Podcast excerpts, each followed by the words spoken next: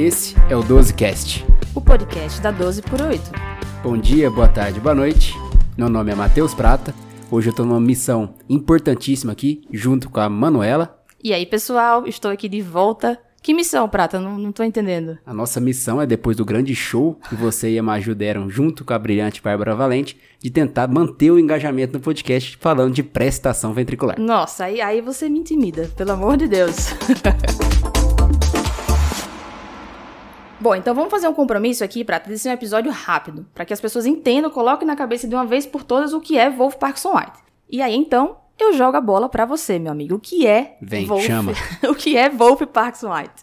Antes de mais nada, Manu, a gente tem que entender que algumas pessoas podem ter um feixe a mais no sistema de condução que faz um bypass ali do AV, ou seja, ele funciona um atalho da condução do sistema elétrico do átrio para o ventrículo. Ou seja, ao invés de passar por um AV, esse estímulo pode encontrar esse atalho e passar por esse feixe acessório.Esse feixe muitas vezes é chamado de feixe de quente. Excelente, feixe de quente.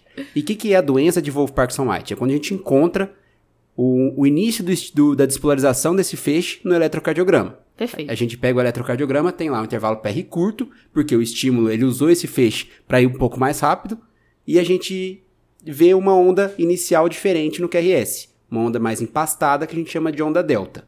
Essa onda delta pode ser positiva ou negativa e o QRS acaba ficando maior que 120 milissegundos. Isso, do eletro, a gente chama de doença de Wolff-Parkinson-White. E essa via acessória, Prata, é um assuntinho mais chato, mas vamos fazer ele ficar legal, tá? Foca na Manu, foca Manu. a via acessória é literalmente uma comunicação entre o átrio e o ventrículo, certo? Como você bem falou, ela pode ser um bypass, né? Passar o estímulo elétrico por ela, no lugar de passar pelo nó atrioventricular. Então, algumas terminologias que a gente não pode deixar de saber.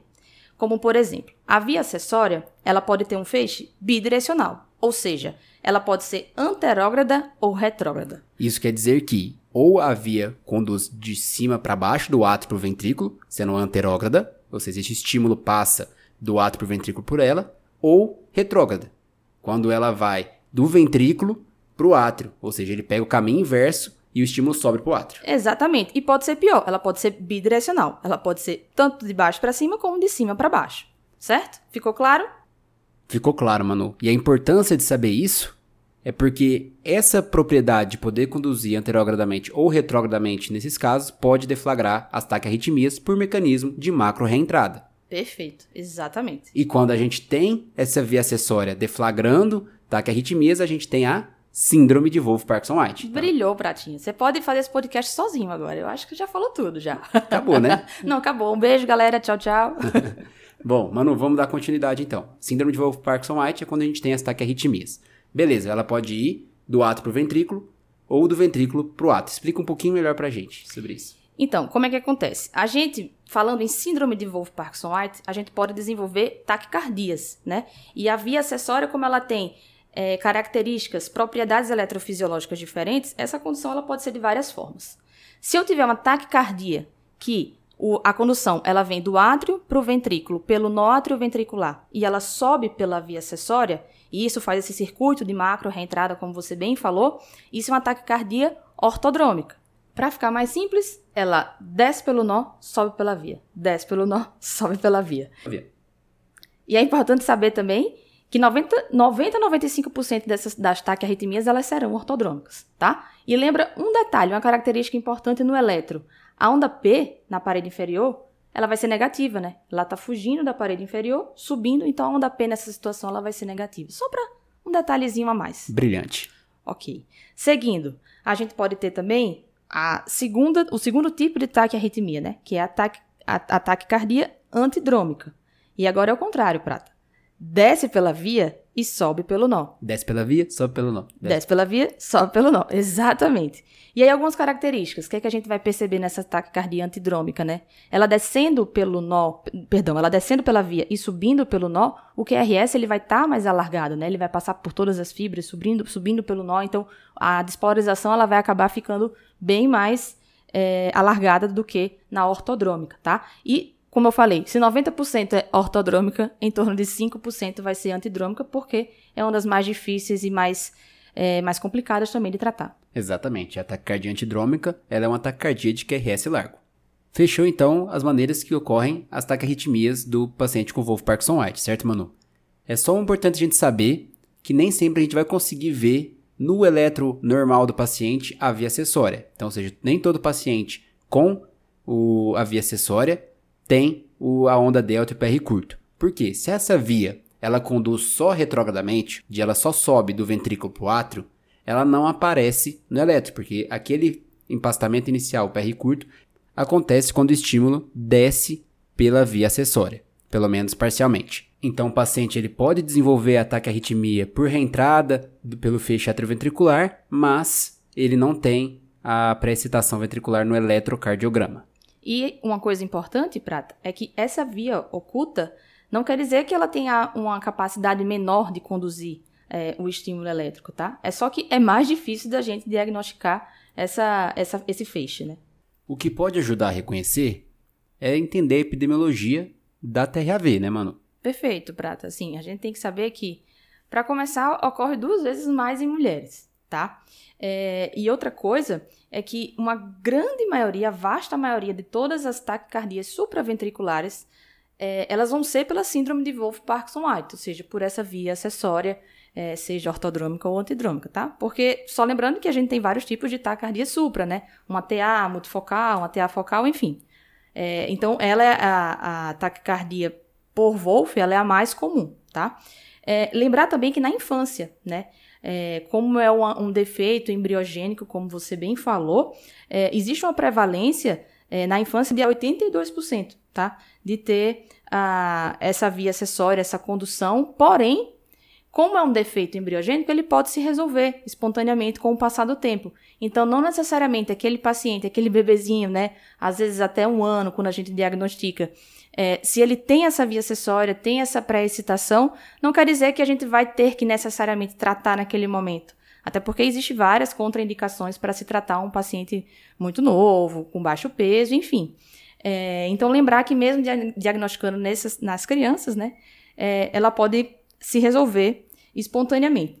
E eu acho que outra coisa é, mais importante ainda é que, assim, quando a gente diagnostica no primeiro ano de vida, é, é mais fácil gente, essa, essa taquicardia ela se resolver do que quando a gente diagnostica a partir de um ano, tá? Porque a partir de um ano, se você vê que ela faz aquela taquicardia, faz aquela crise, né, de, de taquiarritmia, seja ela qual for o tipo, ela tem uma incidência de recorrência de até 90%. E só para finalizar essa parte, é que é o grande problema, né, da, da síndrome de Wolff-Parkinson-White. Ela pode se manifestar como a primeira vez? Uma PCR, por FV. Então, muitas vezes você não sabe que tem o um diagnóstico, não sabe que tem a doença, e a primeira manifestação dela vai ser justamente uma parada cardiorrespiratória secundária a uma fibrilação ventricular.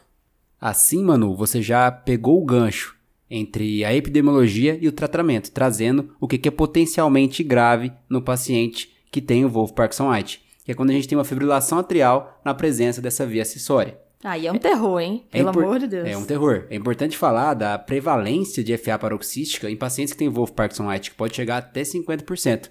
Por isso que a gente tem que ter atenção nesse tipo de paciente, por isso que o tratamento do Wolff Parkinson White às vezes é agressivo. E normalmente os pacientes que se apresentam com FA, que têm Wolff Parkinson White, são mais jovens e não têm doença estrutural. Então a gente tem que ficar de olho, independente da idade. Então vamos lá. O paciente tem sabidamente já uma via acessória, Prata. É, e ele está desenvolvendo algumas crises de taquiarritmias. Como é que você pode tratar isso? Ou prevenir que ocorram novas crises? Primeiro, mano, vamos separar então o paciente com a crise e o paciente sem a crise. Tá? Perfeito. Tá? Então, o paciente que a gente sabe que tem a via acessória e chega no nosso pronto-socorro. O que, que a gente pode fazer de diferente da fluxograma de taquiarritmia normal, que vai ser abordado em outro podcast. Bom, primeira coisa é ver a estabilidade, né? Se o paciente está instável, vai te cardioverter. Isso não muda. Agora, se ele está estável, a gente pode pensar um pouco diferente. Primeiro, a gente vai ver se a condição ela está sendo anterógrada, ou seja, é uma taquiarritmia ortodrômica, ou se a taquiarritmia é antidrômica. Por quê? Se ela é ortodrômica, a gente vai focar em bloquear o no AV. Então, igual uma taquiarritmia por reentrada nodal, a gente pode fazer adenosina, manobras vagais, bloqueador de canal de cálcio e beta-bloqueador. Agora, se a taquiarritmia é antidrômica, a gente tem que usar drogas que bloqueiam o AV acessória, o feixe anômalo. E aqui, os Estados Unidos e a Europa têm uma vantagem em relação ao Brasil. A gente não tem algumas drogas antiarrítmicas que têm preferência por bloquear essa via, como por exemplo procainamida e butilida. Aqui o que a gente pode usar é a propafenona. Perfeito. Agora, você falando assim, Prata, parece até que é muito simples, né? Mas imagina um paciente que chega, né, que tem a, aquela ataque arritmia. Imagina como é difícil se, na verdade, ele tem um ataque cardíaco antidrômica e você vai lá e dá um beta-bloqueador para ele, por exemplo, o que é que você tá, vai estar tá fazendo nessa situação? Você vai estar bloqueando no átrio ventricular e incentivando, vamos dizer assim, mais ainda a condução do estímulo pela via acessória. Então, se o estímulo desce pela via acessória, a gente quer bloquear a via acessória com propafenona, que a gente tem mais disponível aqui, procainamida e butilida. Se o estímulo está descendo pelo nó AV, a gente quer bloquear o nó AV. E aí a gente pode fazer aquele fluxograma normal. Manobra vagal, adenosina, bloqueador de canal de cálcio e beta-bloqueador. E detalhe, se o paciente está estável, mas ele chega com o eletro de FA pré-citada, ou seja, FA com pré-citação, e esse é um eletro bem característico, quem já viu não costuma esquecer, esse paciente tem que ser cardiovertido de maneira urgente, né? É imediatamente. O... Imediatamente. E principalmente evitar que é proscrito qualquer droga que bloqueie mais no AV. Porque se faz adenosina nesse paciente, você provavelmente vai acelerar o processo de óbito dele. É isso mesmo. Manu, então assim, a gente conseguiu sintetizar o que está diferente no tratamento agudo do pronto-socorro. Aí vamos supor que esse paciente, depois que a gente reverteu ele para o ritmo sinusal, ele chega lá no seu consultório é, relatando para você que teve mais uma recorrência de taquiarritmia. Como a gente trata o paciente crônico? Perfeito.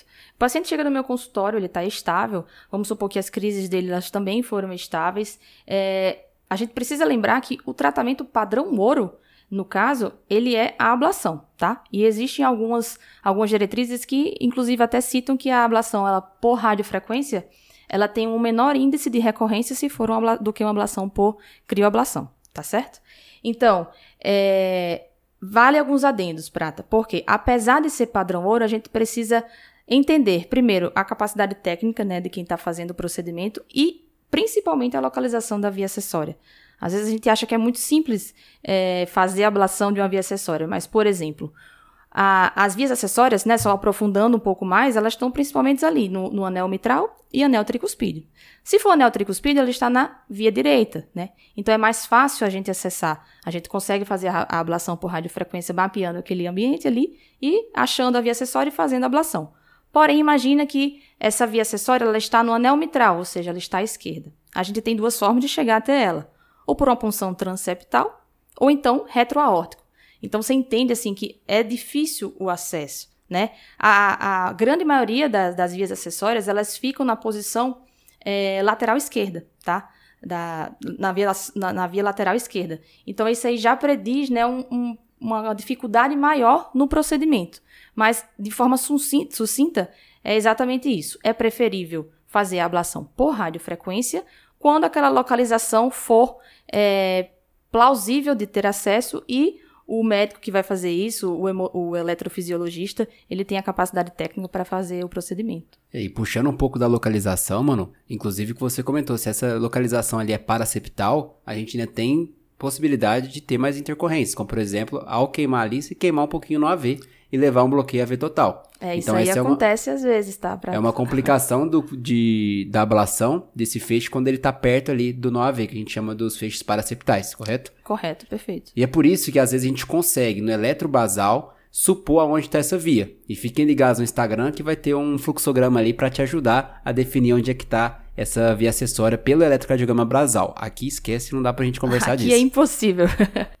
Mas aí, Prata, vamos supor que esse paciente, esse mesmo paciente, ele não quer fazer ablação. O que é que você faz? Então, é um paciente que é sintomático, ele tem taquiarritmias recorrentes e ele se recusa a fazer o procedimento padrão ouro, que é a classe de recomendação 1, a ablação. Isso. Aí a gente tem que pensar o que a gente pode usar de medicação, tá? Então, o que a gente pode fazer? Se por um acaso é um feixe oculto, que a gente comentou lá atrás, ou seja, eu não vejo ele no eletro, ele só, e ele faz, pode estar fazendo taquiarritmias só ortodrâmicas, a gente pode usar drogas que bloqueiem o NOAV, tá? O bloqueador de canal de cálcio e o beta-bloqueador.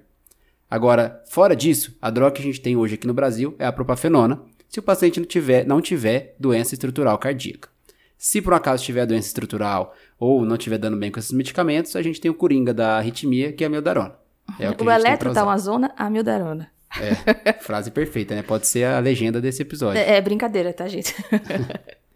Bom, mano, a gente então conseguiu sintetizar aqui o sintomático. Ablação, se ele recusa, a gente pode lançar essas medicações. Agora a gente entra num ponto muito importante que pode chegar com frequência.